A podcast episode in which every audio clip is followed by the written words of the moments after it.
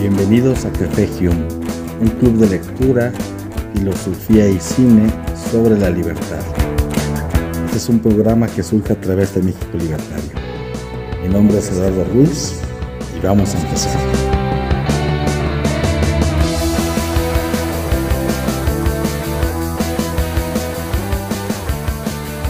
Un cordial saludo, estamos en Café Hume y hoy vamos a platicar de un tema bastante jocoso y peculiar que se llama el filósofo humano demasiado humano, que platicando hace un momento con Josué, pues eh, es hablar como de los chismes de los filósofos, pero por haberle puesto un título como Ventaneando a los filósofos o, los chismes de la caverna de Platón, pues iban a salir, iba a salir un poquito pues mal parada la filosofía para aquellos que nos gusta esto, así que se optó por el, nombre de este programa, el filósofo humano demasiado humano. Y bueno, y para este tema nos acompaña José Campa.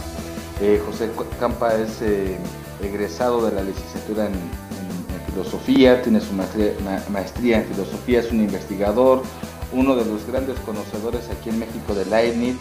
Entonces, bueno, quizá en algún otro momento podamos platicar de Leibniz si, si sale el tema apropiado, Josué.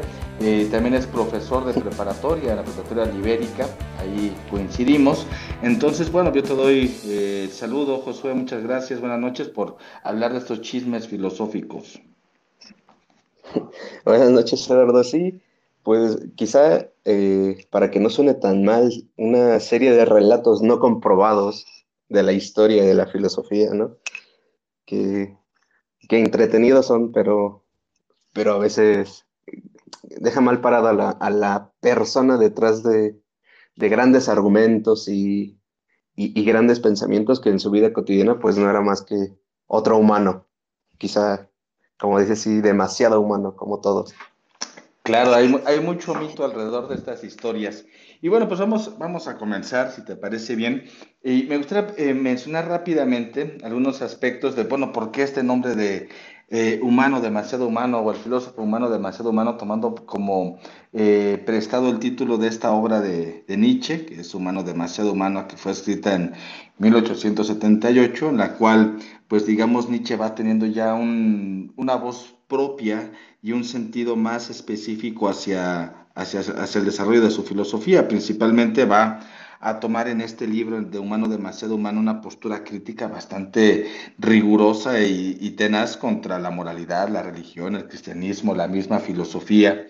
Y eh, va a comenzar a involucrar en su, en su estilo filosófico el, el aforismo, estas sentencias contundentes que maneja, que maneja el filósofo del, del bigote, el buen Nietzsche, que bueno, también lo van a acompañar pues muchas, muchas eh, historias y muchos mitos y muchas realidades no lo sabemos como tal, pero voy a hablar de, algunos datos, de algunos datos de ese Nietzsche, de ese nicho humano, que como se, comenta, bueno, era una personalidad bastante compleja, bastante difícil, era un tipo solitario, de pocos amigos, pocas amistades. Se comenta, por ejemplo, Josué, y eso nos lo contó Oscar de la Borbolla.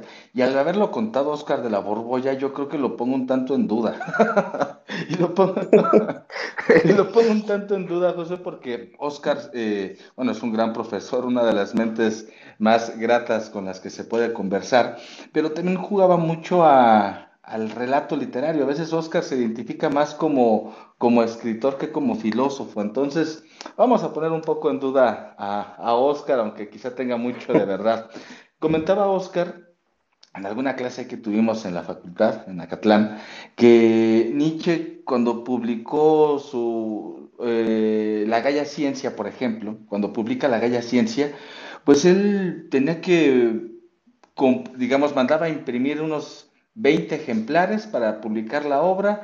él mismo los pagaba y él mismo los repartía con sus amigos para que pudiera, para que pudiera tener ahí un tipo de, de, continuidad su pensamiento. Pues sabemos que Nietzsche fue un, filósofo muy anacrónico hasta cierto punto. Hoy en día es uno de los más influyentes, de los más malinterpretados también de los más prostituidos también. Pero bueno, eh, ¿qué podemos comentar sobre, sobre Nietzsche? En algunas, hay, hay eh, algunos puntos interesantes que, bueno, no muchos saben que Nietzsche tenía una afición gigantesca por tocar el piano, él, quería ser músico realmente, tiene varias composiciones, la verdad no son muy buenas. Nietzsche, qué bueno que no se dedicó a la música porque hubiera sido muy mediocre, seguramente. Entonces, bueno, él se dedica al piano, tiene un gran amor por la música, tiene una amistad muy cercana, muy fraterna con Richard Wagner, el espíritu megalómano de su época. de mediados del siglo XIX. Bueno, él fue un, amigo muy cercano de la familia Wagner.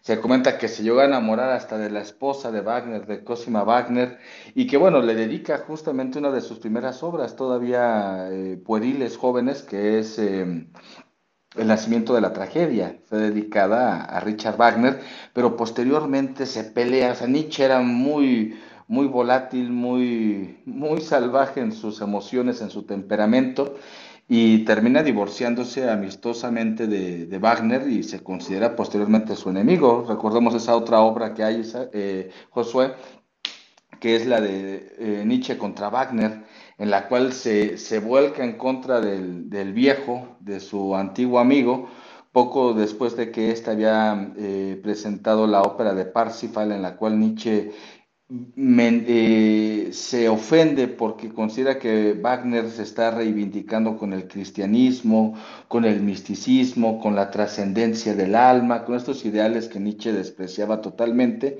y que, bueno, se vuelca en contra de él. Entonces ahí hay un, hay un elemento peculiar en esta gran cercanía y esta gran eh, confrontación. Pero ya me estoy ampliando mucho, cierro rápidamente con un par de datos más. Nietzsche se enamoró varias veces, se enamoró de Cosima Wagner, que ya mencionaba, también se enamora en sus épocas de estudiante de Meta, eh, de Meta Fonsalis, que era una, eh, la conoció en, Leipzig en su estadía, no sé si propiamente como profesor o como compañero eh, universitario, no lo sé bien, pero se enamora perdidamente de ella y como le pasó siempre al pobre Nietzsche, lo desprecian y nunca tuvo un, no fue un amor correspondido. Posteriormente ese otro gran amor fue Lu Andrea Salomé, que fue como la mujer más codiciada de la época. Estuvo, eh, bueno, Nietzsche se enamoró profundamente de ella, como muchos otros se enamoraron, como, como Rilke, el gran poeta eh, que se enamora perdidamente de ella. El mismo Freud tuvo una cercanía con, con Luz Salomé, una Luz Salomé pues ya más más forjada en años, pero bueno, tampoco le, le correspondió al pobre Nietzsche. No sabemos por qué, quizá porque tenía sífilis. es otra de las historias que Nietzsche, que Nietzsche tenía sífilis, entonces no le hacían mucho caso porque, porque era peligroso, ¿no? Pero bueno, se comenta que a Nietzsche le dio sífilis en su estadía en la universidad, visitaba los bares, así como el tercio allá de Acatlán, eh, Josué. Bueno, bueno, yo creo que eran otros bares más rudos, ¿no? Pero bueno, Nietzsche termina teniendo sífilis, nunca tuvo un amor correspondido, no tuvo amistades muy cercanas. Y otra de las historias que en esta ya me detengo porque ya hablé mucho y te voy a pasar la palabra, José, para que nos hagas otro chisme filosófico, se comenta, dicen las malas lenguas, estos mitos, que llegó a tener una actividad incestuosa con su hermana Elizabeth.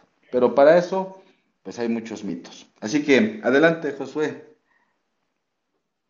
Sí, eh, bueno, complementando, eh, buscando igual algunos datos de historias no comprobadas, una famosa que me apareció fue cuando Nietzsche, viendo que, lastimaban un caballo, este, lo abrazó y empezó a, llorar por el caballo, de, a compartir sufrimiento con el caballo que estaba siendo maltratado, y muchos marcan ese, ese punto como el, declive, eh, donde empezaba ya esta eh, pues tortuosa caída en la locura de, Nietzsche, ¿no? Que igual mencionando a su hermana que se hizo cargo sobre, sobre sus textos, una vez que, Nietzsche ya, pues ya no era realmente consciente de, nada, de nada que, pues, o sea, ni control sobre, sobre sí mismo tenía, y que fue quizá la, mayor promotora de, este pensamiento eh, del superhombre malintencionado y, y, y, malinterpretado que, que llevó a, una gran parte de la justificación del, del, nazismo que siguió pues unos años después, ¿no? Y bueno, yo quería iniciar mi, mi intervención con esta pues con unos eh, pequeños datos de, de, la Grecia antigua que me parecen eh, pues relevantes, ¿no? El, quizá el, más famoso es el, el bípedo implume de Platón y esta relación entre un, un sabio completamente íntegro, fuerte de mente y fuerte de cuerpo, y, y, su contra, eh, en casi cualquier aspecto, una persona deplorable que se le veía como un perro y que era tan, tan impropio que, fue a desplumar un, pollo y se, lo, y se, lo, fue a aventar a su casa y decirle, ahí está tu hombre. Eh, después, igual de, del mismo Diógenes, que aquella que, se cuenta sobre su encuentro con Alejandro Magno y, y, el famoso quítate que me, que, me, que me estorbas, que quiere el sol, que le dice, puede ofrecerte cualquier cosa, pues bueno, quítate, me estás estorbando. Y una última sobre Arquímedes.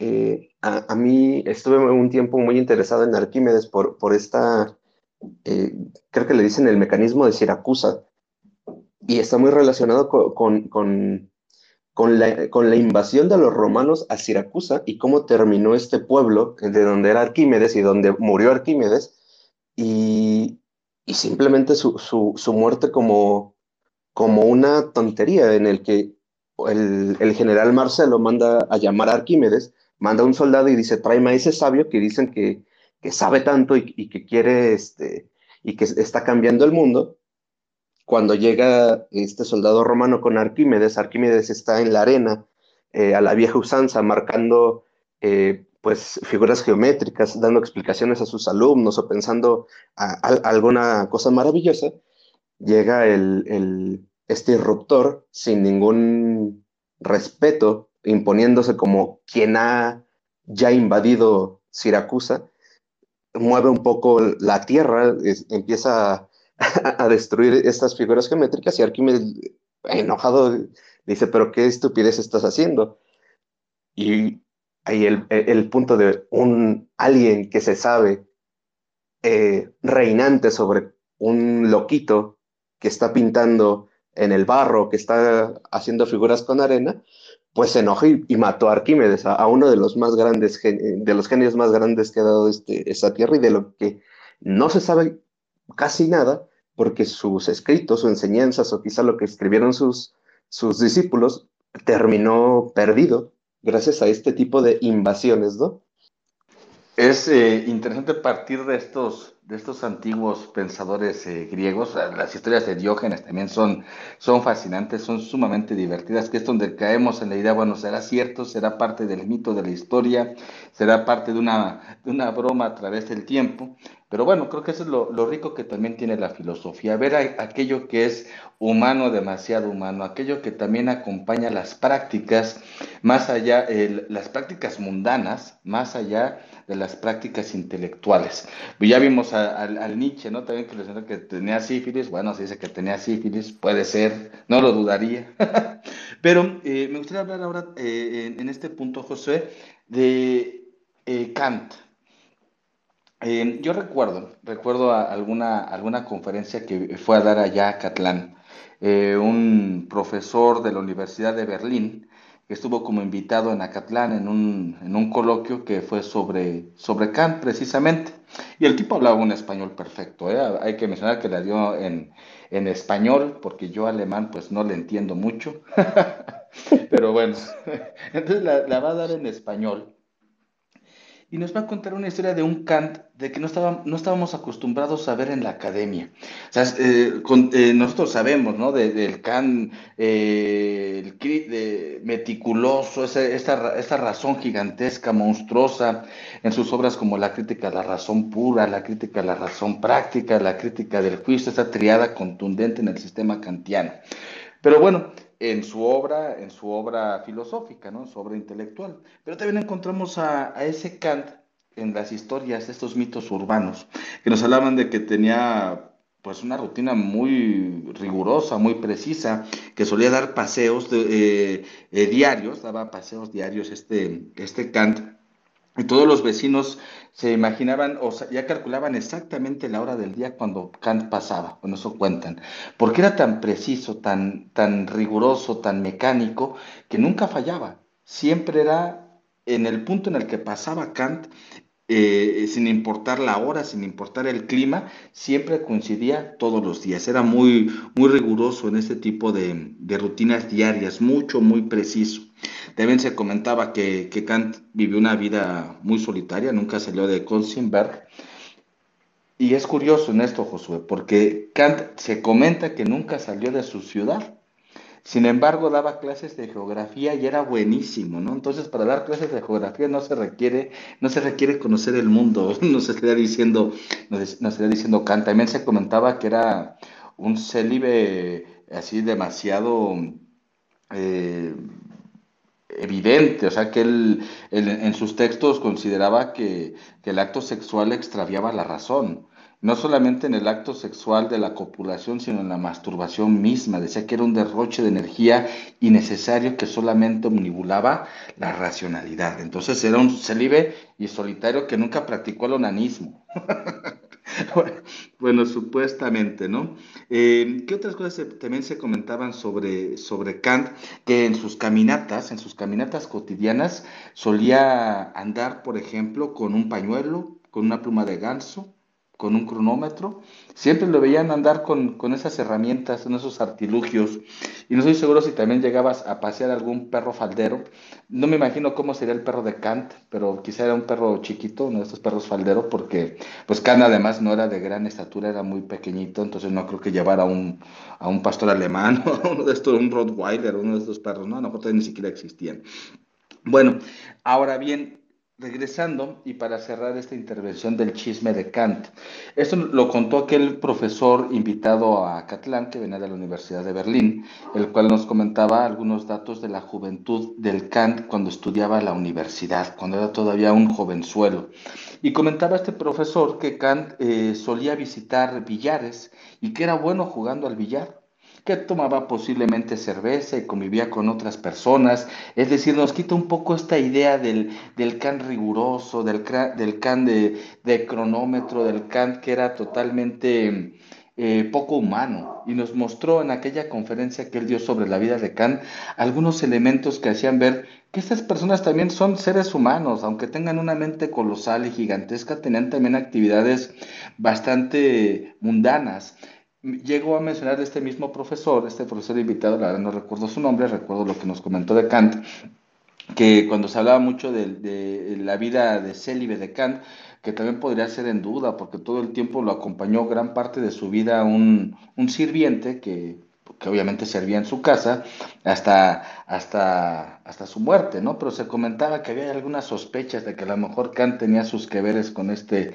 con este sirviente. En fin, no lo sabemos, son, son chismes, son historias, son mitos, pero que dentro de esta fantasía que se puede crear, pueden esconder también algunos elementos de realidad. Y ya para cerrar, tú no conociste a la profesora Luz María, seguramente, porque eres más joven que yo.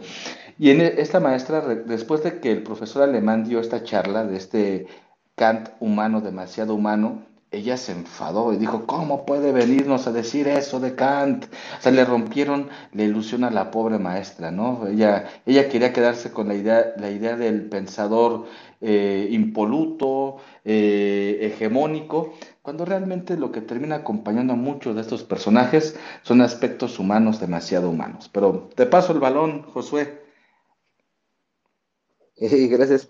Sí, que mucho, eh, bueno, he tenido el gusto de, toparme a muchos seguidores de Kant y justamente esta, este, esto, esta moralidad, esta ética tan, tan, tan dura hecha persona e, es lo que llega a justificar eh, pues el apego a, esta quizá esperanza de, que quizá hubo alguien que sí seguía estos, eh, digamos, juicios a pie de la letra y era realmente alguien confiable, pero no, no, no sé.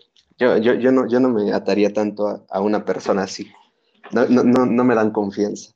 Y, justo eh, eso que comentabas de que no salió de su tierra, eh, dando pues hay algunas ojeadas sobre la ilustración y esta proliferación de los, de, los museos y de estas colecciones de, animales que, que, pues que un científico, un filósofo de la naturaleza, podía decirse que fue realmente un filósofo, un pensador, un científico, si había salido de su tierra, si había ido pues a, estas tierras eh, egipcias y encontrar eh, pues momias o, o, se había ido a Asia y encontrado este, pues estos fósiles que iban surgiendo o en África también que, encontraban eh, pues seres vivos enterrados y que algunos se parecían a, los que conocíamos y otros no.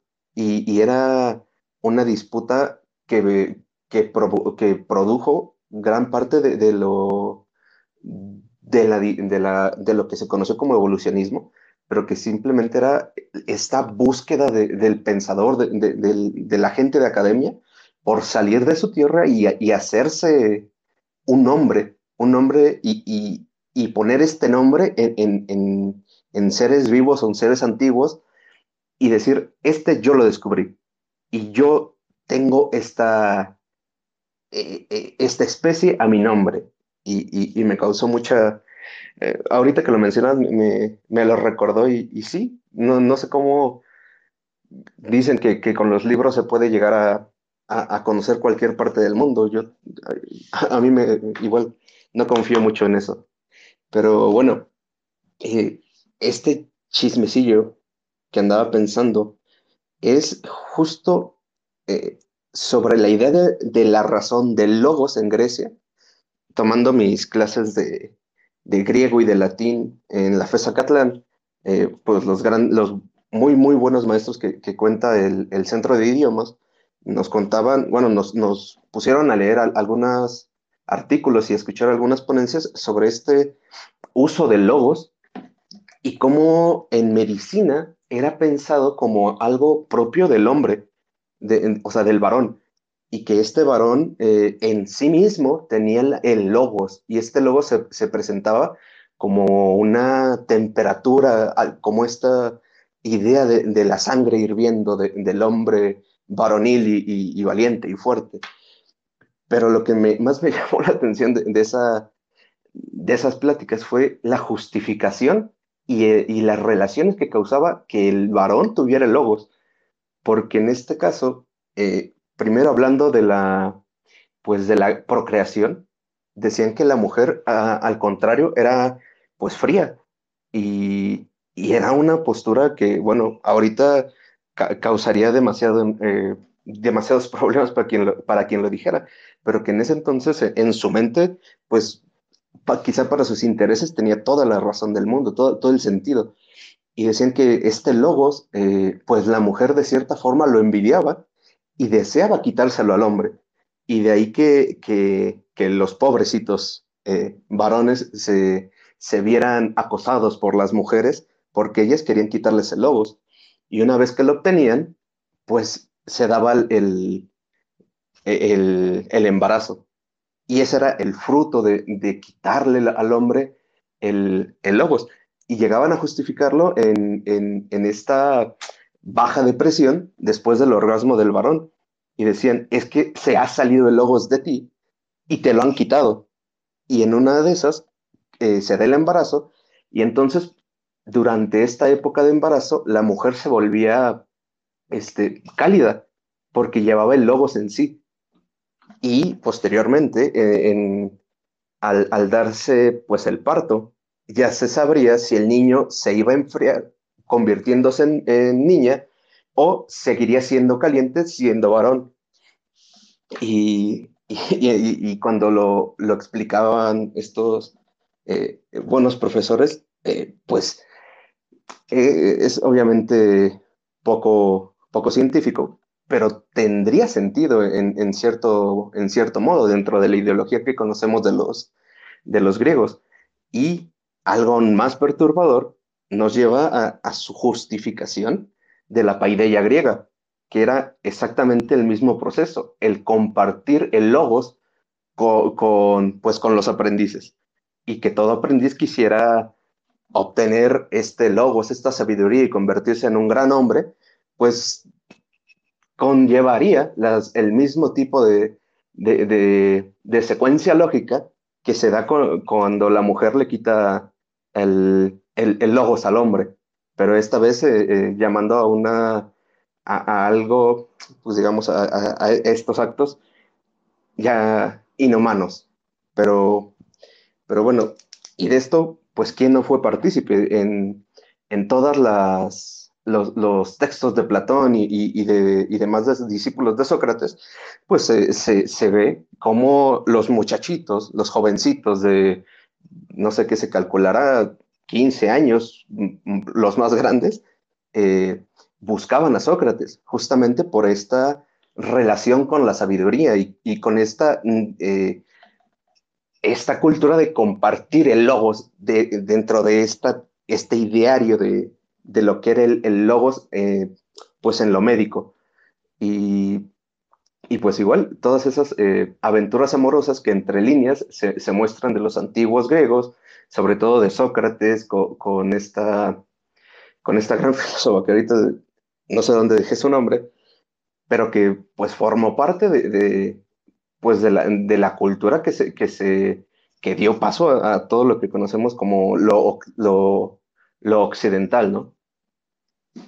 Está bien interesante, José. Yo me, me, me gustó mucho esta, esta sugerencia que haces de, del hombre caliente y la mujer fría y que cuando la mujer persigue los ojos del hombre y queda embarazada, la mujer se vuelve cálida, ¿no? Como ese término medio, porque le ha quitado ese logos al hombre que ahora que cuando llegue a parir, pues se verá si es caliente será niño y si es fría será niña.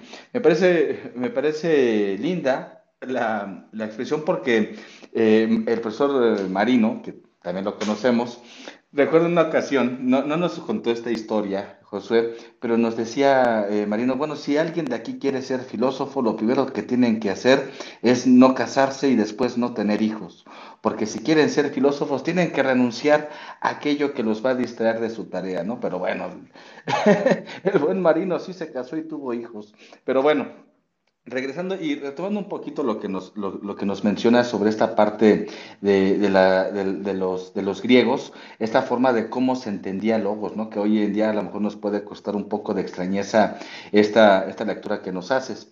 Eh, distanciándonos de logos y viéndolo más bien como en el eros, eh, los, griegos consideraban, por ejemplo, que la belleza era propiamente masculina y no femenina. Lo vemos retratado justamente en las obras eh, de, escultura, que era como un arte mayor para, para, los griegos, al igual que la arquitectura.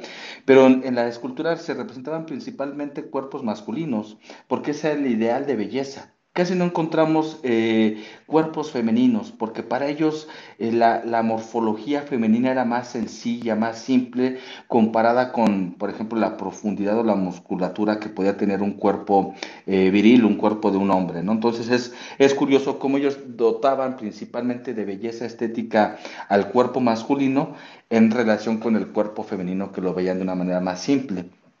Y hablando eso de virilidad, por ejemplo, ahora poniéndonos un poco más pornos, porque más tarde voy a hablar de, las cartas de James Joyce que estaban bien, bien intensas. Pero bueno, hablando de esto, hablando de la virilidad del cuerpo masculino, por ejemplo, los griegos consideraban que un cuerpo, eh, el cuerpo del hombre era por naturaleza y esencialmente bello, en contraste con el de la mujer, que si bien no era desagradable, no era relevante para ellos. En cuanto al miembro masculino, por ejemplo, el miembro masculino retratado en las esculturas eh, eh, griegas, pues generalmente se ven como penes pequeños, ¿no?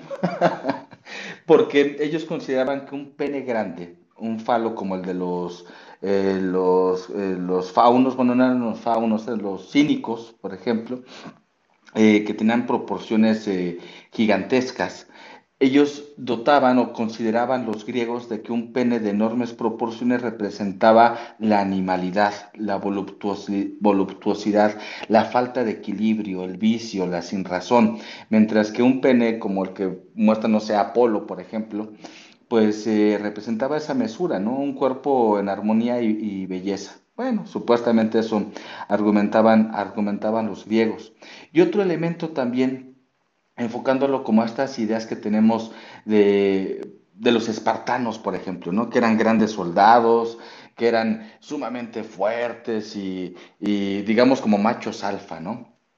Es curioso que, bueno, y así lo vemos en esta película de 300, que pues, a mí me gusta mucho la película de 300 por, por la calidad visual que tiene, etcétera, ¿no?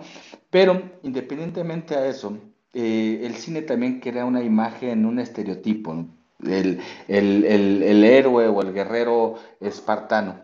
Cuando en otra lectura que se hace también, por ejemplo, de los guerreros espartanos, es que eh, se practicaba eh, o tenían prácticas de una forma muy común, como en todo el mundo griego, bueno, la homosexualidad no era ningún tipo de tabú, ni por lo menos era más virtuoso en ocasiones para los griegos el hecho de tener eh, amantes masculinos que femeninos, en fin, a lo mejor para que no les quitaran el logos, pero bueno, em, eh, los espartanos, eran soldados sumamente valientes y entregados, no solamente por su entrenamiento y formación militar, sino porque con quien peleaban a un lado, con ese compañero de combate, no solamente era un amigo, sino era un amor, eran amantes.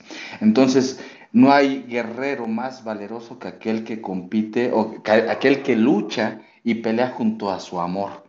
Por eso eran tan bravos en el campo de batalla, ¿no? Bueno, es otra de estas lecturas que se pueden hacer en el mundo, en el mundo de los griegos.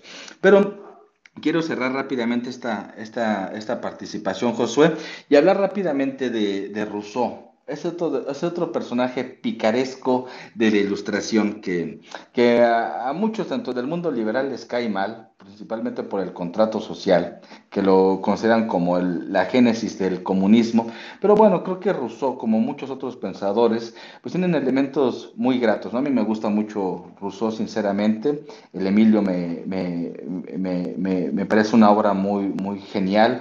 Eh, que habla sobre la educación, o las confesiones, ¿no? que de aquí se derivan algunos de los puntos de las mismas confesiones, que fue innovador en su tiempo Rousseau, una especie de autobiografía, cosa no muy común aquellas épocas. Pero bueno, eh, Rousseau, en, esta obra de las confesiones, confiesa muchos de sus pecadillos, ¿no? Muchas de sus, de sus situaciones como el filósofo humano, demasiado humano y sin ningún tipo de vergüenza. Es decir, pues voy a hablar de mí, que no solamente fui un gran pensador, sino también un ser humano que se la pasó haciendo cosas muy peculiares. Y una de esas cosas peculiares es que él tuvo muchísimas amantes. Rousseau fue un mujeriego, tuvo pues muchísimas eh, eh, eh, por así decirlo, y tuvo muchos hijos regados. Se cuenta, eh, al menos él menciona que alrededor de unos 17 hijos tuvo con diferentes mujeres. Pero, pero bueno, y no solamente con su mujer, hablaba de que, de que él tenía como un deber moral que regalar a sus hijos que tenía porque no iba a poder mantenerlos y no iba a poder educarlos correctamente. Por lo tanto, lo más eh, adecuado para el devenir de esos pequeños, de sus chilpayates, era que alguien los adoptara y les diera una mejor oportunidad de vida. Me parece muy singular y muy simpático porque pues el autor del Emilio, de la educación, el cómo educar a un niño, pues no pudo educar a sus propios hijos, ¿no? porque los regaló para que alguien les pudiera dar una mejor posibilidad y oportunidad de vida. Entonces, bueno, ya cierro. Hay un, dato más eh, de estas historias peculiares de Rousseau. Se comenta que también, bueno, era muy libertino Rousseau. Todos sus ilustrados se la pasaban demasiado bien. Pero Rousseau tenía algunas actividades bastante simpáticas. Eh, se comenta vaya a saber si es cierto esto, pero que mm, cuando estaba con una mujer, él disfrutaba de las nalgadas, pero no de nalguear a una mujer, sino que lo nalguearan a él. Le gustaba que, una mujer lo dominara, lo sentara en su regazo, o más bien lo, lo acostara sobre sus rodillas, le bajara los pantalones y le diera de nalgadas por ser un niño malo. Quién sabe si esto como tal sea cierto, pero yo creo que a lo mejor sí, Josué. Pero bueno, te paso, te paso la, palabra. Ah, y una, una, cosa antes de darte la palabra. Eh, están invitados la gente que se está sumando a este espacio. Así quieren eh, solicitar la palabra para contarnos alguna historia eh, de algún chisme filosófico, hacer algún comentario, dar alguna opinión, decir que si les parece mal que estemos mancillando el nombre de los grandes eh, pilares de la, de la cultura occidental, pues bienvenida su opinión. Así que ya hecha la invitación a los miembros de, que están sumándose a este espacio, pueden solicitar la palabra cuando gusten. Yo te doy eh, el micrófono, Josué. Adelante. Gracias. Este, sí, y, también se decía de Rousseau que, siempre, eh, bueno, se, comenta de, un, de un perro que siempre estaba con él, ¿no? Que, le tomó mucho cariño en, su mejor tiempo y que a él, a, diferencia de, sus hijos, sí lo traía para aquí, para allá, ¿no? Y, era bastante buen compañero. Eh, justo eh, cuando comencé la carrera en el 2012, eh, el doctor eh, Luis Antonio Velasco acababa de doctorarse, me parece, y, creo que de obtener su plaza. Y como conmemoración, hizo un, ciclo de pláticas sobre Rousseau.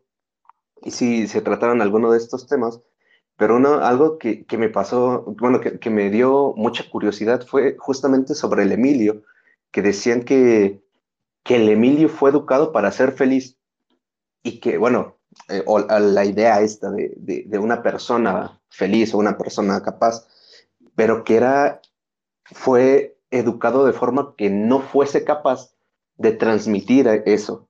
E, es decir, que quizá pudo haber sido una persona plena, pero no pudo haber eh, tenido los conocimientos o la intención de llegar a pues a, educar a alguien como se le educó, sino como una forma completamente distinta. Y nada más ese es el comentario que, que me acordé de, Luis Velasco. Este, y justo eh, a mí me gusta mucho eh, también esta época de la, ilustración y, y, las cuestiones con el, con, con el gran Napoleón Bonaparte y, sus intenciones eh, pues de, gobernar. dentro de esta época ya entrado, pues, digamos, los 1790 más o menos, eh, Napoleón ya estaba planteando su, pues, su, apoderarse del imperio, crear el imperio, y ya no tuvo relación con Rousseau, pero sí tuvo relación con uno de sus grandes amigos que, que, que lo llegué a encontrar en alguna biografía, que era Jean-Baptiste Lamarck, el, el, que se cuenta que, que era eh, el, el, el, malvado del evolucionismo, el que nos quiso llevar a pensar que, que las jirafas se estiraban el cuello y por eso cambiaban y evolucionaban y eso era el transformismo, pero... Pues he tenido el gusto de, leer más a profundidad su biografía y su, y su obra y, y, la evolución en Lamarck es, es una cosa completamente diferente. Y tan diferente fue y tan progresiva y progresista que Napoleón realmente lo quería muerto. Eh, tuvieron, Lamarck fue uno de los, digamos, de los grandes amigos de la revolución, era amigo de los líderes que, que que organizaron la Revolución Francesa. Y justamente Lamarck fue quien en su, en su madurez evitó que, bueno, no su madurez, su, digamos, su, mediana edad, evitó que, que, que, esta revolución llegara al Museo de Historia Natural, que, era el, el, el, jardín de, el jardín real. Y fue de, los que, eh, pues, por suerte, evitaron que la revolución destruyera eh, este espacio y, sin embargo, fuera considerado como el, santuario del conocimiento, el santuario quizá también de la revolución. Y todos los, los animales exóticos que se les quitaron a, la realeza fueron a parar al museo. Y pues bueno, Lamarck tuvo un papel muy, muy importante en esta organización por su relación con los, con los revolucionarios. Pero tiempo después, eh, ya entrando en, en 1800, en primeros años, el, el, libro más importante de Lamarck se publicó en 1809. Ya para este tiempo Lamarck era ciego, pero un poco antes había publicado algunos escritos sobre la generación espontánea, sobre la, la forma en que, digamos, se da dentro de su ontología el cambio de los seres vivos eh, a, la evolución. Pero lo que más le, le, molestaba a Napoleón era la idea de la generación espontánea. Y cuando lo vi, lo encontré esto en algunas biografías y algunas anotaciones de comentaristas de la mar, me causó mucha intriga. Y, la explicación es, Napoleón quería un, un, imperio fuerte, un imperio que no tuviera nadie que le, dije, que le, que le hiciera contra y que todos estuvieran a favor. Y entre esos eh, esos votos a favor que necesitaba estaban los vaticanos, estaban árabes, estaban musulmanes, estaban, este, pues, eh, grandes imperios religiosos que necesitaban, digamos, abrazar el creacionismo. Y que en Francia, que en ese tiempo era considerada el, el, culmen de la, de la, intelectualidad, hubiera uno de, de sus pensadores propuesto que realmente era una generación espontánea, sin, una, sin un Dios, aunque Lamarck eh, en sus libros sí toca el tema de Dios, era un escándalo. Pero Napoleón no podía matarlo. Y, eso es lo que a mí más me, gustó de ese tema. Napoleón no podía tocar a Lamarck, porque si no se le, se le venía cinco años antes la revolución. Y,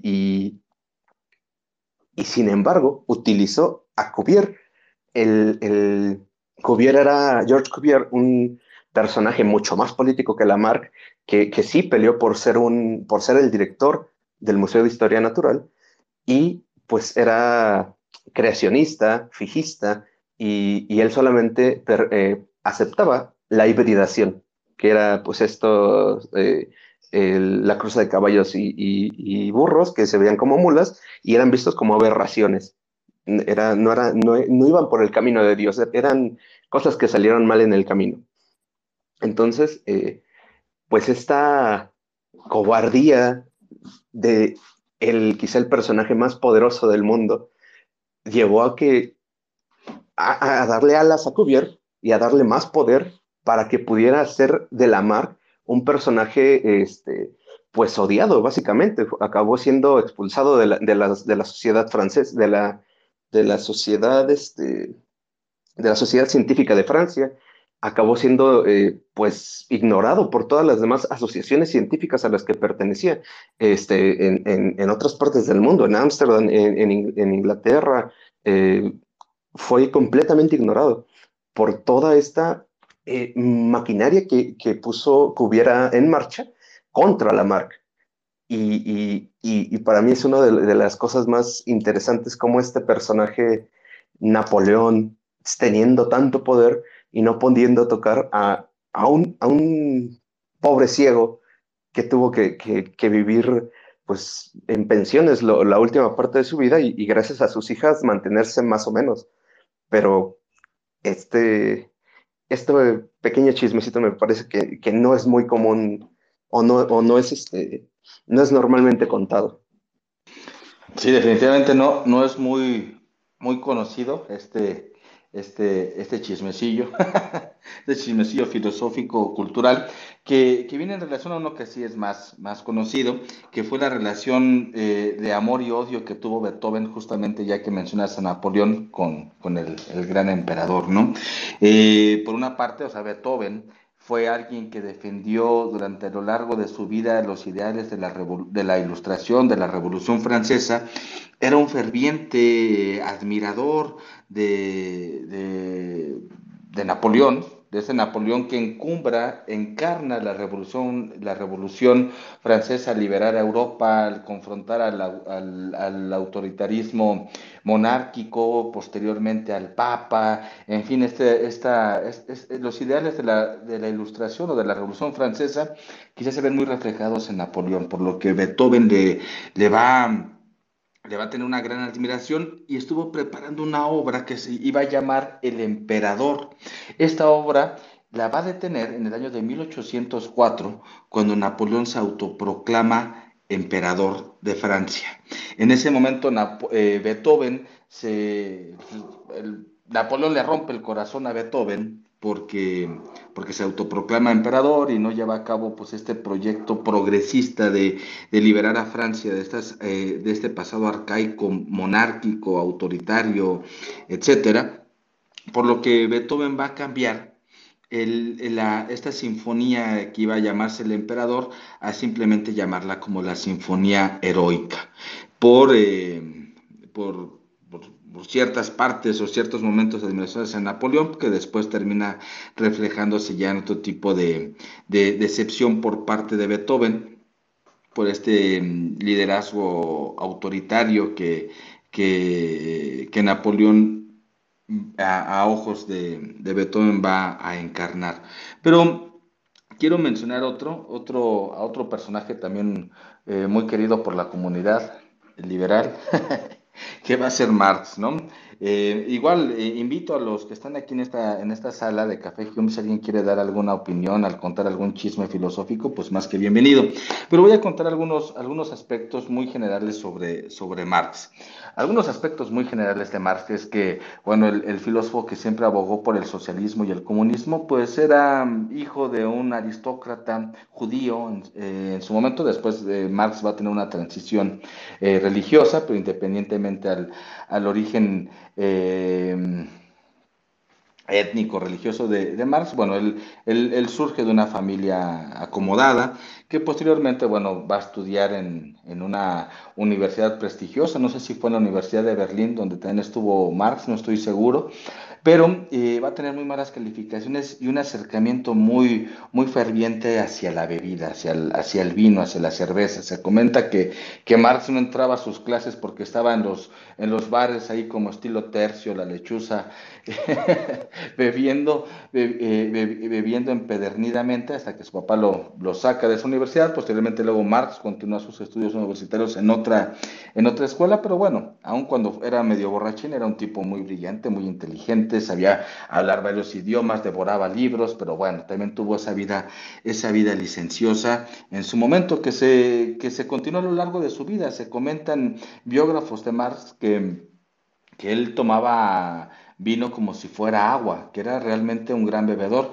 Sin embargo, en esas épocas en Europa, pues el agua tratada era muy difícil de conseguir, por lo cual el vino era una, era una bebida muy, muy común para toda la sociedad alemana. Sin embargo, bueno, se comenta que Marx, Marx se, echaba sus buenos alcoholes en la mañana, en la tarde, ya se despertaba en la madrugada y se comenzaba a escribir de ahí hasta el día siguiente, ¿no? Si era un, un bebedor empedernido, principalmente de, de, bebidas como la cerveza, la cerveza y el vino. Sí tenía un gusto por la bebida, pero también tenía un alto, así como Sócrates, un alto nivel de inmunidad al alcohol, es decir, podía beber durante largas horas y y nadie dormía a Marx. Él quedaba entero hasta el final de la mesa, ¿no? Como se dice comúnmente en el, en el lenguaje de barrio mexicano, que pues, los dormía todos. Él era el último en irse porque era un, pues un docto bebedor de cerveza y de vino.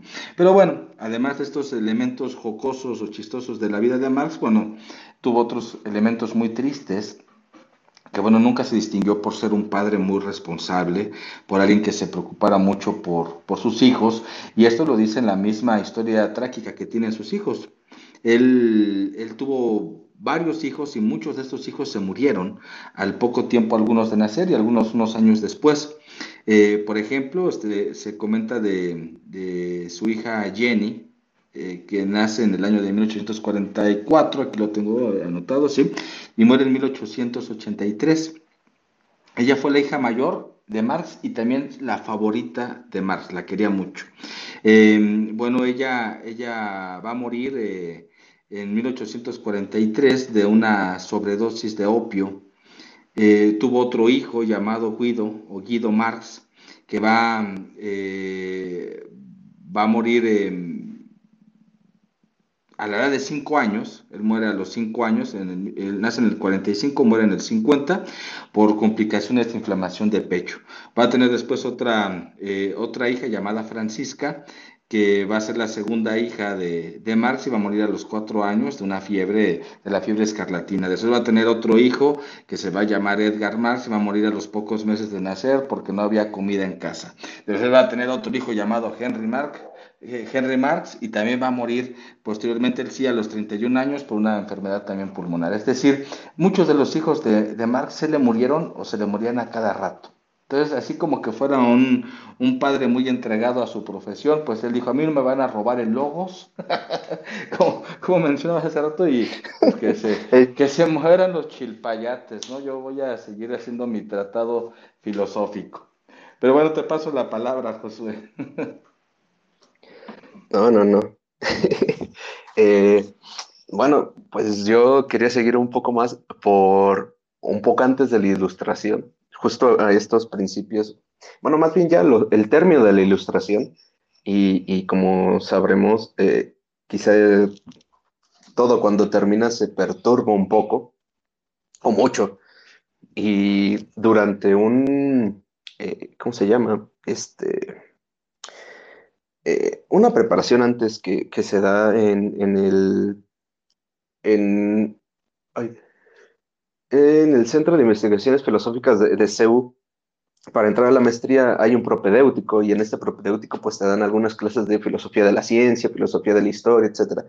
Y dentro de esta, de la historia de la ciencia, un curso muy bueno, eh, la profesora se llama Gisela, no, recuerdo su apellido, pero nos, nos llevó a una eh, conocedora de la evolución y de, y de Darwin y nos contó una historia de rápido sobre eh, una personaje justo eh, dentro de la ilustración, ya a términos, que se conoce o se conoce ahora como la Venus, eh, la Venus negra o la Venus otentote.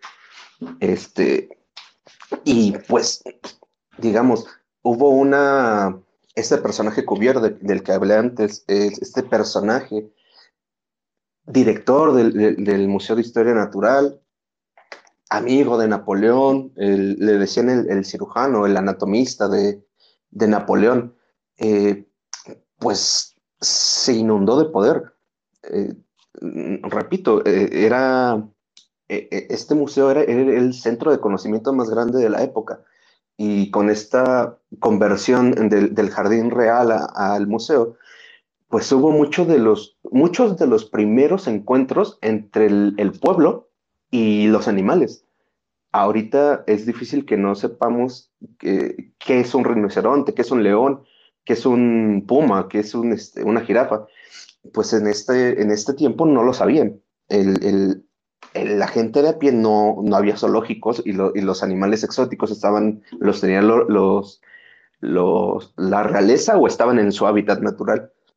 Pero cuando se da este encuentro, hay un texto muy bonito que se llama El, leopardo en el jardín y, explica justo este encuentro con lo otro, con lo salvaje que, llevó esta, este boom de la ilustración, este boom de la Revolución Francesa, este hacer del pueblo suyo, porque el mismo pueblo reclamó al, Museo de Historia Natural.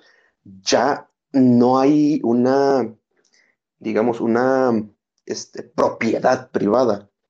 Todo es del pueblo, entonces enséñenos qué les quitamos a, los reyes y quiero ver esos animales, quiero ver qué se hace en, este museo, en, este centro de conocimiento. Y pues cosas, pues no sé si, se consideran ya buenas, pero se hizo una especie de zoológico para exponer a, los animales. Y justo todos esos cadáveres y todos esos eh, animales que fueron disecados en ese tiempo, fueron, más bien, es lo que se expone ahorita mismo en, el Museo de Historia Natural. Eh, están llenos de, de, bueno, de seres disecados, de, seres eh, ya momificados o, o, solo sus huesos expuestos y cuentan algunas historias al respecto, ¿no?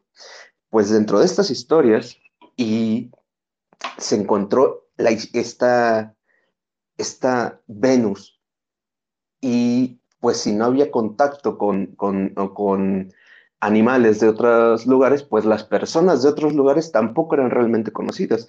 Se conocían los, digamos, los navegantes conocían las otras tierras, pero pues la gente de, de las ciudades de los centros no, no, no tenían contacto, no sabían cómo era, digamos, un americano, no sabían cómo, cómo era un asiático, cómo era un africano. Y se rumoraba que los africanos tenían órganos sexuales muy grandes y que, y que eran este, deformes y que, y que parecían monos y no sé qué eh, y no se conocían. Incluso había un circo que llevaba a una mujer negra y decían que su que, que pues que tenía un trasero muy grande. Esa era, era, lo que más le llamaba la atención a la gente. Eh, para su desgracia, pasaron por París y se enteró Cuvier que había una, un espécimen de este tipo. Inmediatamente mandó a traer a, a, esta mujer y con todo el, digamos, con todo el peso de soy el, soy el hombre más importante de la ciencia en este momento y tráiganme eso que quiero por, en nombre de la ciencia, saber qué pasa. Pues fueron algunos eh, policías, gendarmes, no, eh, no, sé, y a punta de pistola y a la fuerza sacaron a la mujer del circo y la llevaron a, en presencia de cubierto y pues obviamente las personas del circo detrás queriendo eh, explicaciones de por qué se están robando a una persona que forma parte de, su espectáculo, ¿no? Llegando ante Cuvier, pues la orden es, este, encuérate, porque Cuvier era el, el, anatomista, el, el, gran dibujante, el, que era el, disecador, el, gran personaje. Y en ese momento, incluso los policías dijeron, oye, no, espera, eh, ¿qué, ¿qué, está pasando? Y la orden de Cuvier fue eh, eh, que se quite la ropa porque tengo que dibujarlo, debe haber una constancia de su existencia. Y, y, pues ya ahí todo, todos saltaron un poco y dijeron, no, cálmate, si quieres dibújala así o no, no sé. Trataron de, de negociar un poco.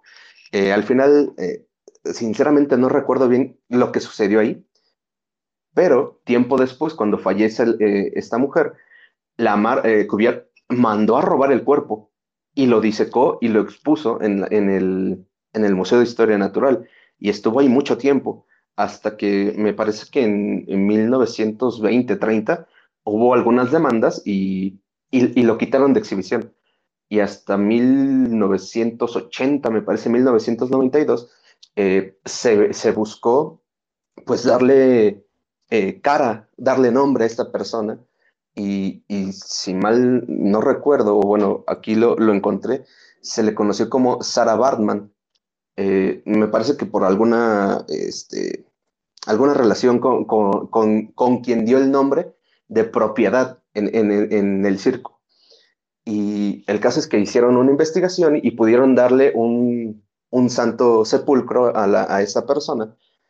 Y fue, digamos, ha sido de las cosas, de todo este robo de los museos, robo de, de, cuerpos, de momias, de, animales, de todo lo que se conoce como esta, por la ciencia hago, de los más escandalosos que se, que se ha llegado a conocer.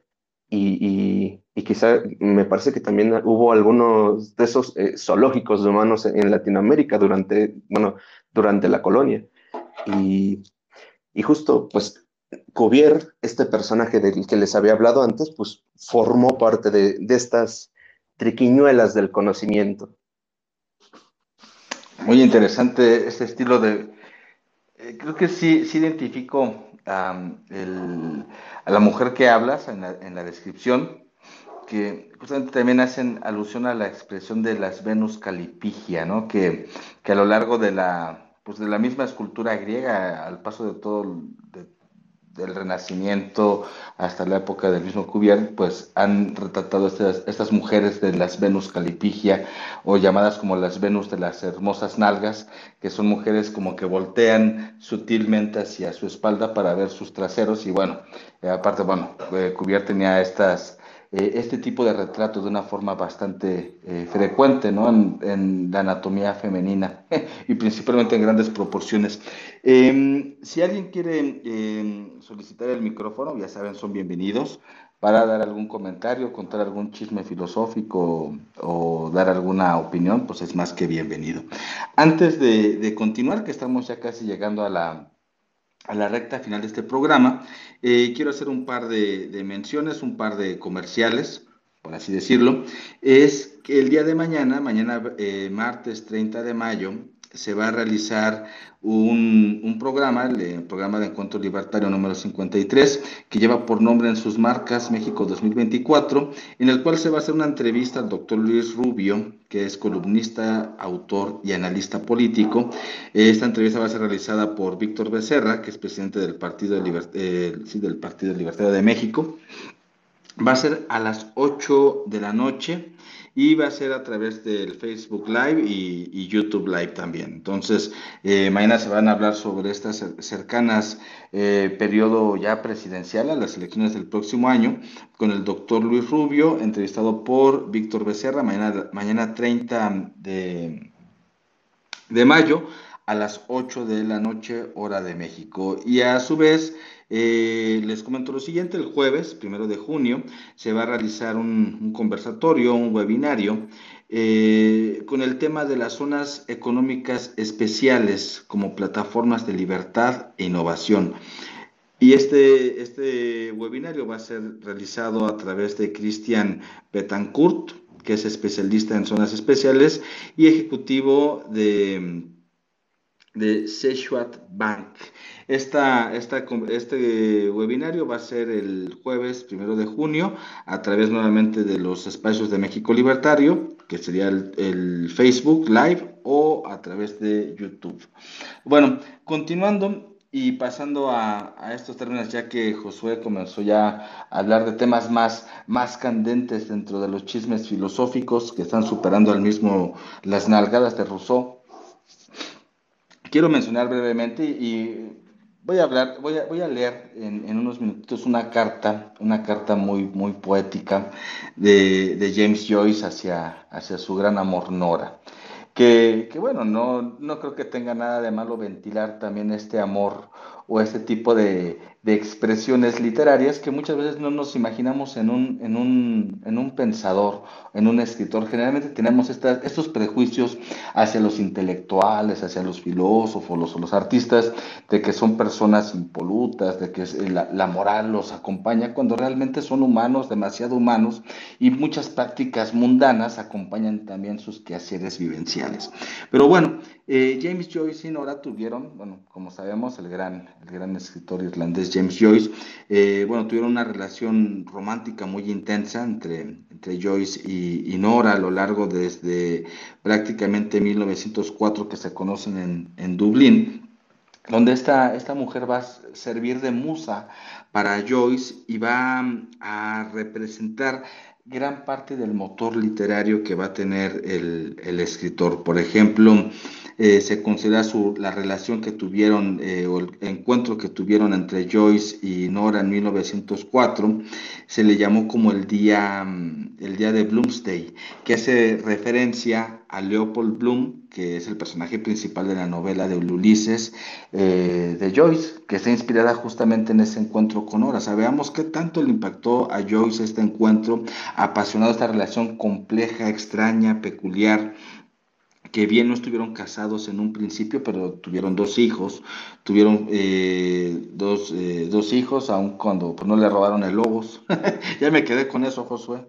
Em, se van a casar hasta 1931, es decir, se, se conocieron en 1904, tuvieron un, amor intenso, eh, erótico, eh, apasionado desde 1904 y, se, van a tener dos hijos, pero se van a casar hasta 1931. Ella siempre fue esta compañera fiel, esta musa de, Joyce, que fue, ella fue fundamental para la carrera literaria del escritor. Y hay diarios hay cartas publicadas que es muy, muy divertido, la verdad a mí me encanta husmear en, la correspondencia literaria de los filósofos, es, muy curioso encontrar cómo, cómo vive el, filósofo, el escritor humano, demasiado humano. Y bueno, en, varias de estas cartas que, que se pueden encontrar en la red misma, em, se va a encontrar el vínculo que hay tan, tan directo entre la figura de Nora con eh, la obra literaria de Joyce, principalmente en, esta gran obra que es el Ulises, que, va a ser mucha, mucha referencia en, esta, en esta relación de, de, amor y de intensidad y de inspiración. Y sobre esto quiero leer rápidamente, quiero leer rápidamente una, una breve carta, y es la más breve, así que esta la, la busqué para poder leerla, que fue escrita el 2 de diciembre de 1909. Y nos vamos a, va, a estar un poco, espero que nadie salga moraliza, eh, moralmente escandalizado, ¿no? La voy a leer, voy a tratar de, leer la, carta rápidamente. Y dice aquí, querida mía, quizás debo comenzar pidiéndote perdón por la increíble carta que te escribí anoche. Mientras la escribía, tu carta reposaba junto a mí y mis ojos estaban fijos, como una hora lo están, en cierta palabra escrita en ella. Hay algo de obsceno y lascivo en el aspecto mismo de las cartas. También su sonido es como el acto mismo, breve, brutal, irresistible y diabólico. Querida, no te ofendas por lo que te escribo. ¿Me agradeces el hermoso nombre que te di? Sí, querida, mi hermosa flor silvestre de los setos. Es un lindo nombre, mi flor azul oscuro, empapado por la lluvia. Como ves, tengo todavía algo de poeta. También te regalaré un hermoso libro. Es el regalo del poeta para la mujer que ama. Pero a su lado y dentro de ese amor espiritual que siento por ti, hay también una bestia salvaje que explora cada parte secreta y vergonzosa de él, cada uno de sus actos y olores. Mi amor por ti me permite rogar al espíritu de la belleza eterna y a la ternura que se refleja en tus ojos o derribarte debajo de mí sobre tus suaves senos y tomarte por atrás como un cerdo que monta una puerca, glorificado en la sincera peste que asciende de tu trasero, glorificado en la descubierta vergüenza de tu vestido envuelto hacia arriba y en tus bragas blancas de muchacha y de la confusión de tus mejillas sonrosadas y tu cabello revuelto. Eso me permite estallar en lágrimas de piedad y amor por ti a causa del sonido de algún acorde o cadencia musical o acostarme con la cabeza en los pies, rabo con rabo, sintiendo tus dedos acariciar y cosquillar mis testículos, o sentirte frotar tu trasero contra mí y tus labios ardientes chupar mi polla, mientras mi cabeza se abre paso entre tus rollizos muslos y mis manos atraen la acogida curva de tus nalgas y mi lengua lame suavemente tu sexo rojo y espeso. He, pasado en ti, eh, he pensado en ti hasta el desfallecimiento, al oír mi voz contando, murmurando por tu alma la tristeza, la pasión y el misterio de la vida, y al mismo tiempo he pensado en ti haciéndome gestos sucios con los labios y con la lengua, provocándome con ruidos y caricias obscenas, y haciendo delante de mí el más sucio y vergonzoso acto del cuerpo. ¿Te acuerdas del día en que te alzaste la ropa y me dejaste acostarme debajo de ti para ver cómo lo hacías? Después quedaste avergonzada hasta para, hasta parar, hasta para mirarme a los ojos. Eres mía, querida, eres mía, te amo. Te lo escribí arriba en un solo momento, a dos horas brutales de la locura. La última gota de semen ha sido inyectada con dificultad en tu sexo antes que todo termine y mi verdadero amor hacia ti, amor de mis versos, el amor de mis ojos, por tus extrañamente, por tus extrañamente tentados ojos, llega soplado sobre mi alma como un viento de aromas. Mi verga está todavía tiesa, caliente y estremecida tras la última, la última brutal embestida que te ha dado cuando se oye levantarse un himno tenue de piadoso y tierno culto en tu honor desde los oscuros claustros de mi corazón. Nora, mi fiel querida, mi pícara colegiala, ojos dulces, sé mi puta, mi amante, todo lo que quieras, mi pequeña pajera amante, mi putita folladora, Eres siempre mi hermosa flor silvestre de los setos, mi flor azul oscuro empapado por la lluvia. Con amor, James Joyce. Pero bueno, ya termino con esta parte, eh, Josué, de los chismes filosóficos, con esta carta, que hay muchas cartas muy divertidas de James Joyce, como de muchos otros personajes. Pero bueno, eh, ¿quieres ir también eh, cerrando alguna otra, alguna, algún otro chismecillo filosófico, alguna otra cuestión que quieras mencionarnos? Este, sí, igual cartas, pero menos eh, digamos, menos sugerentes. Eh, eh, tuve la oportunidad de participar un poco de la correspondencia de Leibniz, que se está editando en español. En, estos. es una colección que, está sacando la, la, editorial Comares y se huyama GW Leibniz, Obras Filosóficas y Científicas. Y tuve la oportunidad de revisar un poco las cartas de Leibniz con Huygens y con Papin.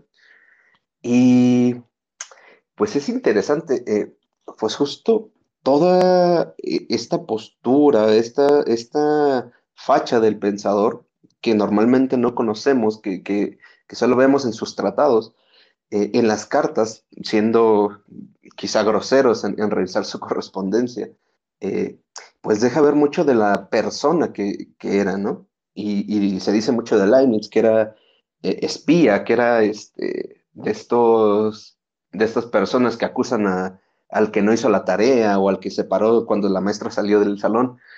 Y, hay mucho, mucho alrededor de Leibniz. Eh, se dice que, que, fue Leibniz quien, quien llevó el manuscrito de Spinoza, eh, la, ética, al Vaticano. De hecho, no se sabe si es eh, la copia de Leibniz o la copia de, un, del amigo que presentó Spinoza con Leibniz.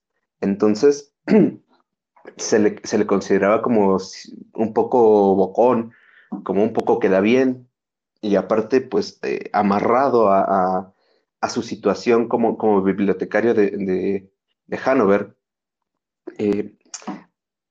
hay muchas de estas pequeñas, digamos, señas de personalidad que da, que da Leibniz.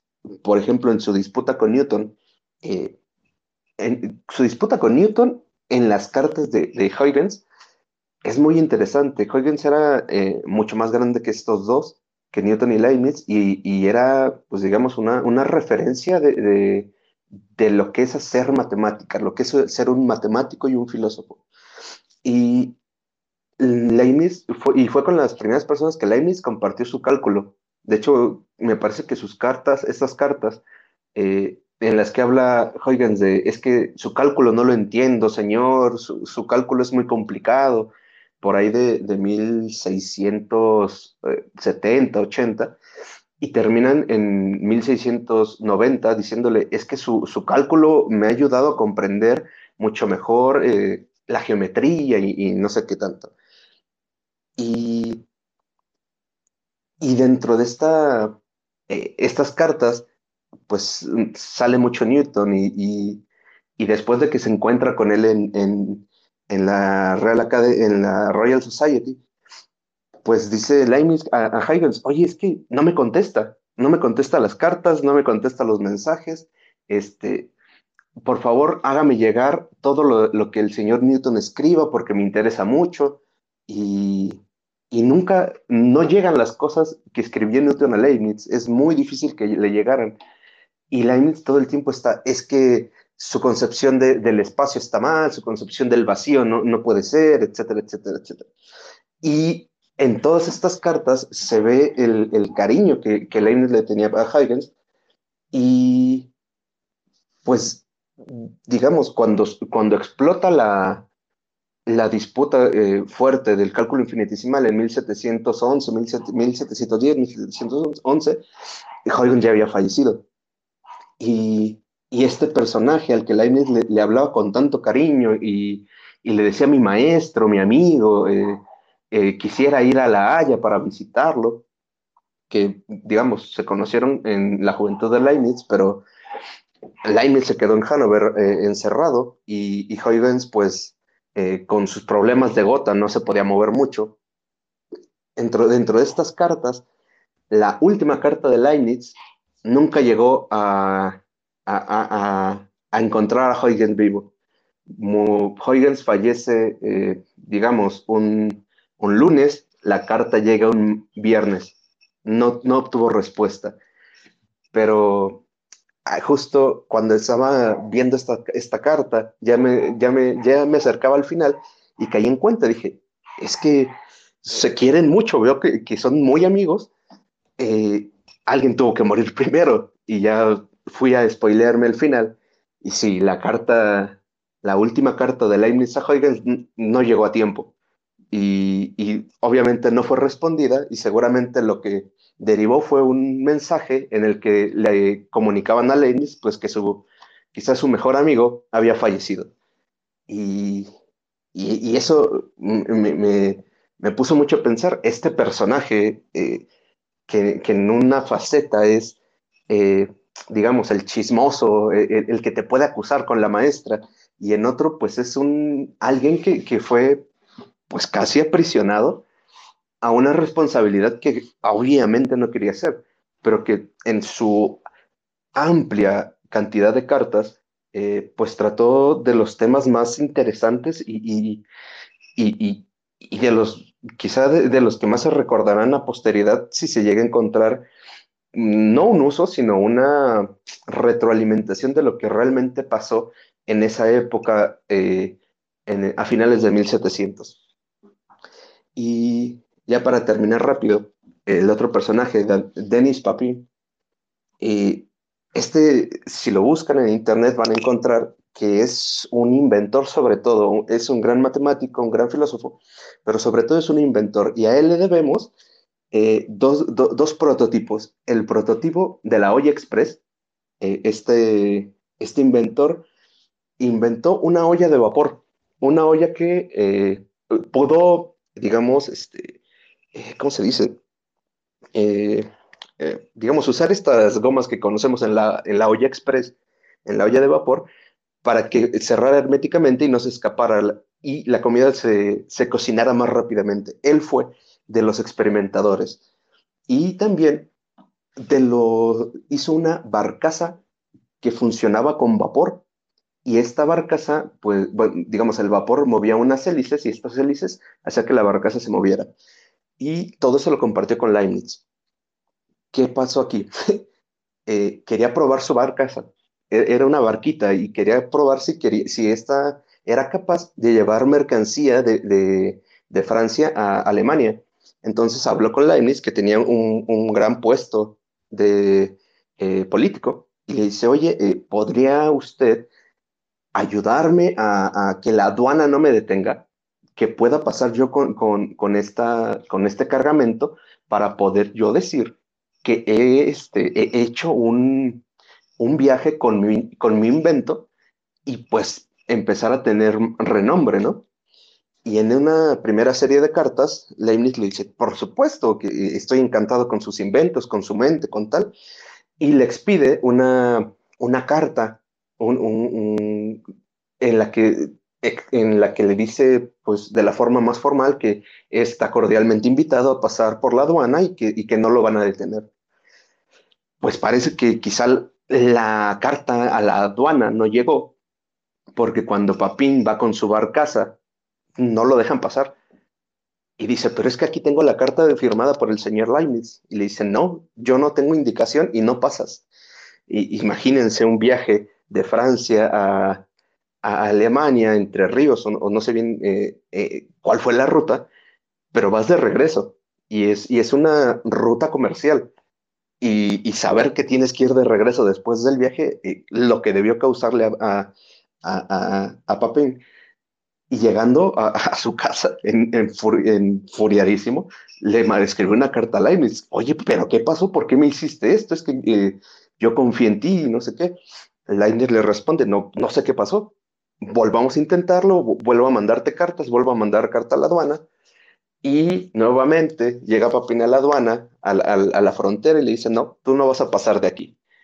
Y en ese momento Papín enfurece y, pierde comunicación con Leibniz como por 10 años, me parece.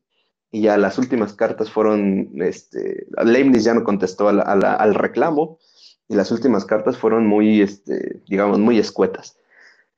Pero, pues esa, esa último datito de Leibniz, sinceramente no sé qué habrá pasado, si, si fue por pena que ya no contestó o, quizá alguna malicia, alguna envidia de, que, de este inventor de, de, máquinas de vapor, eh, que digamos con eso yo cerraría, saber que estos personajes que también tuvieron un, un papel, una vida, una serie de responsabilidades a, solventar, pues quizás se vieron en la necesidad de negar a sus amigos algunos permisos. ¿Por qué? Pues porque así se los mandaban. O quizá sus, eh, sus patrones, los, es que no, no, recuerdo ahora si eran duques o qué, eh, castigando a, a, Leibniz por no terminar su tarea, su, tarea de, de esta eh, árbol genealógico que le habían encargado,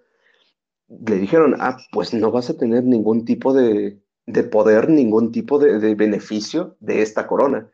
Y por eso quizá Papín nunca pudo terminar su, su travesía.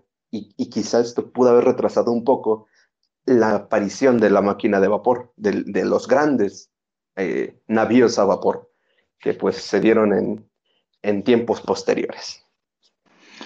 Josué, yo ya me sentí eh, apenado, ruborizado después de la carta que leí de James Joyce, bien pornográfica. ya, ya, me sentí un poco mal, pero, pero voy a, cerrar eh, bueno, tú nos comentas estas cartas eh, pues más solemnes que engloban ciertos misterios con la Leibniz y ciertos comportamientos peculiares, y hablando de, la, de lo mundano que era James Joyce y sus prácticas sexuales. Pero eh, quiero cerrar ya rápidamente, no me tardo, no me tardo nada ya para despedirnos. Em, un dato muy peculiar sobre Schopenhauer, este filósofo tan, tan, tan divertido que es y tan, tan peculiar que ha sido Schopenhauer, aquel que decía que, que el ser humano está condenado a querer y la mejor forma para evitar eh, la infelicidad y el sufrimiento sería dejar de querer y la única forma para dejar de querer es morirse. Sin embargo, pues él vivió hasta viejo, estuvo amoríos con sus alumnas, fue un tipo que creo que no se la pasó tan mal, además quería mucho a sus perritos. Pero bueno, eh, se comenta de, de, Schopenhauer, que recordamos que cuando Schopenhauer se postula como candidato para tomar una, una cátedra, para dar la cátedra de, de filosofía en, no sé si fue en la Universidad de Bonn, donde se encuentra con, con el gran Hegel. O sea, ahí Schopenhauer tendría unos 30 años, mientras Hegel tendría unos más de 50 años, que ya era el gran filósofo de su tiempo. Y bueno, se, se, comenta que siempre hubo una gran rivalidad, principalmente de Schopenhauer hacia Hegel. Yo creo que Hegel nunca leyó a Schopenhauer, nunca conoció sus obras, ni, ni mucho menos pero Schopenhauer sí insistía en eh, competir contra el gran filósofo de su tiempo. Se comenta, cuentan las historias de que mientras Hegel tenía las aulas llenas, los auditorios a más no poder, eh, Schopenhauer no tuvo alumnos, dio como 16 semestres aproximadamente clases en esta universidad y creo que solamente pudo cubrir como dos grupos de manera constante a lo largo de todo ese tiempo.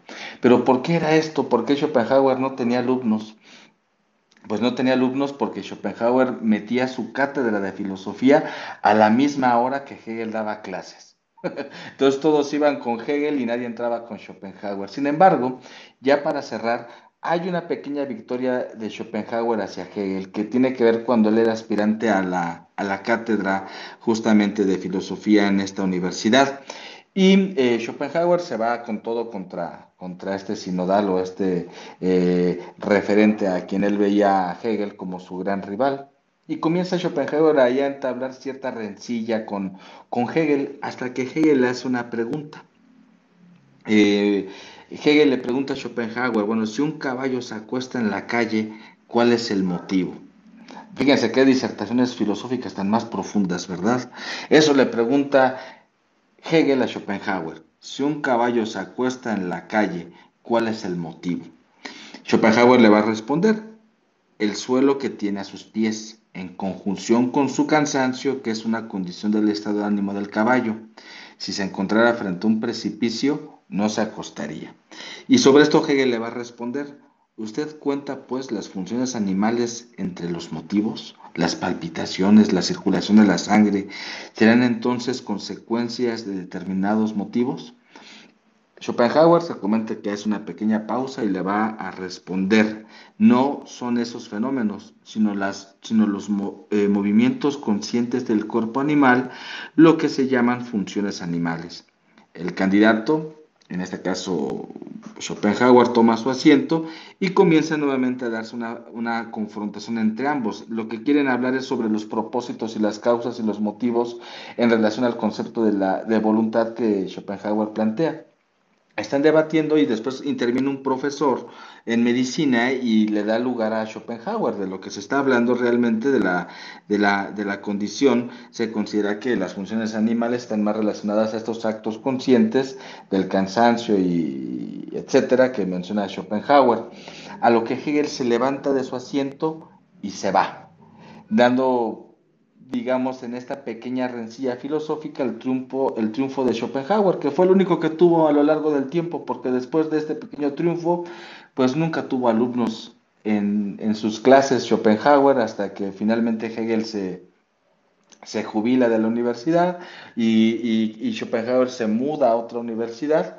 Finalmente, bueno, fue el pequeño logro del, de, de, Schopenhauer sobre Hegel, que pues que nunca pudo impartir un curso, una cátedra, porque impartía las clases a la misma hora de Hegel y nadie se inscribía con el pobre Schopenhauer. Pero bueno, cerramos con esto. Eh, Josué, eh, te doy las gracias, José Campa, eh, investigador, escritor, egresado de filosofía. Compartimos el mismo espacio universitario, quizá no la misma, no, en un mismo momento, pero sí el mismo espacio. Entonces, bueno, te doy un, un gran saludo. Muchas gracias por por haber compartido. No sé si quieras cerrar con alguna, algún dato más o mencionarnos alguna, alguna cuestión adicional. Y bueno, yo de todos modos te, agradezco, así como a todos este espacio y este, este tiempo hoy en, lunes lluvioso. Josué, muchas gracias. Eh, sí, muchas gracias por la invitación. Eh, ya justo cuando estabas comentando esto, eh, la ética heurística o el arte de tener razón de Schopenhauer, justo Dicen que surgió de todas estas veces que, Hegel le, partió, le pateó el trasero a, Schopenhauer. Y justo la, la más famosa de sus, de sus, este, de, sus estratagemas es la que, la que utilizó Hegel. Ofenderte y salirte de la sala. Dice que esa es la única, la, la única artimaña que nunca va a fallar. Muchas gracias. genial. Pues un día hay que aplicarla. Pues gracias, Josué. Muchas gracias a todos. Mi nombre es Eduardo Ruiz. Espero tengan un bonito inicio de semana y una, y una bonita noche. Nos escuchamos el próximo lunes a las 8. Recordamos que estos, eh, estas grabaciones, esos space en Twitter, eh, se alojan posteriormente en, en, modo de podcast en Spotify como Café Hume. Ya vamos como por el episodio 55. Así que bueno, si gustan escuchar alguna otra emisión y esta misma, nos pueden encontrar en Spotify como Café Hume. Así que buenas noches, muchas gracias y pasen una excelente semana. Hasta pronto.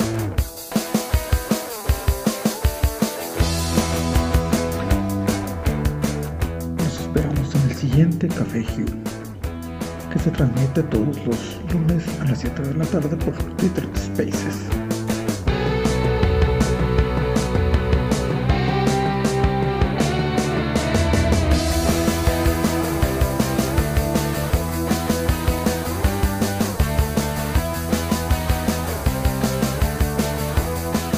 tema de entrada es de Juan Tolentino y el grupo Sex Sabbath. Y agradecemos especialmente a Roberto Uranes.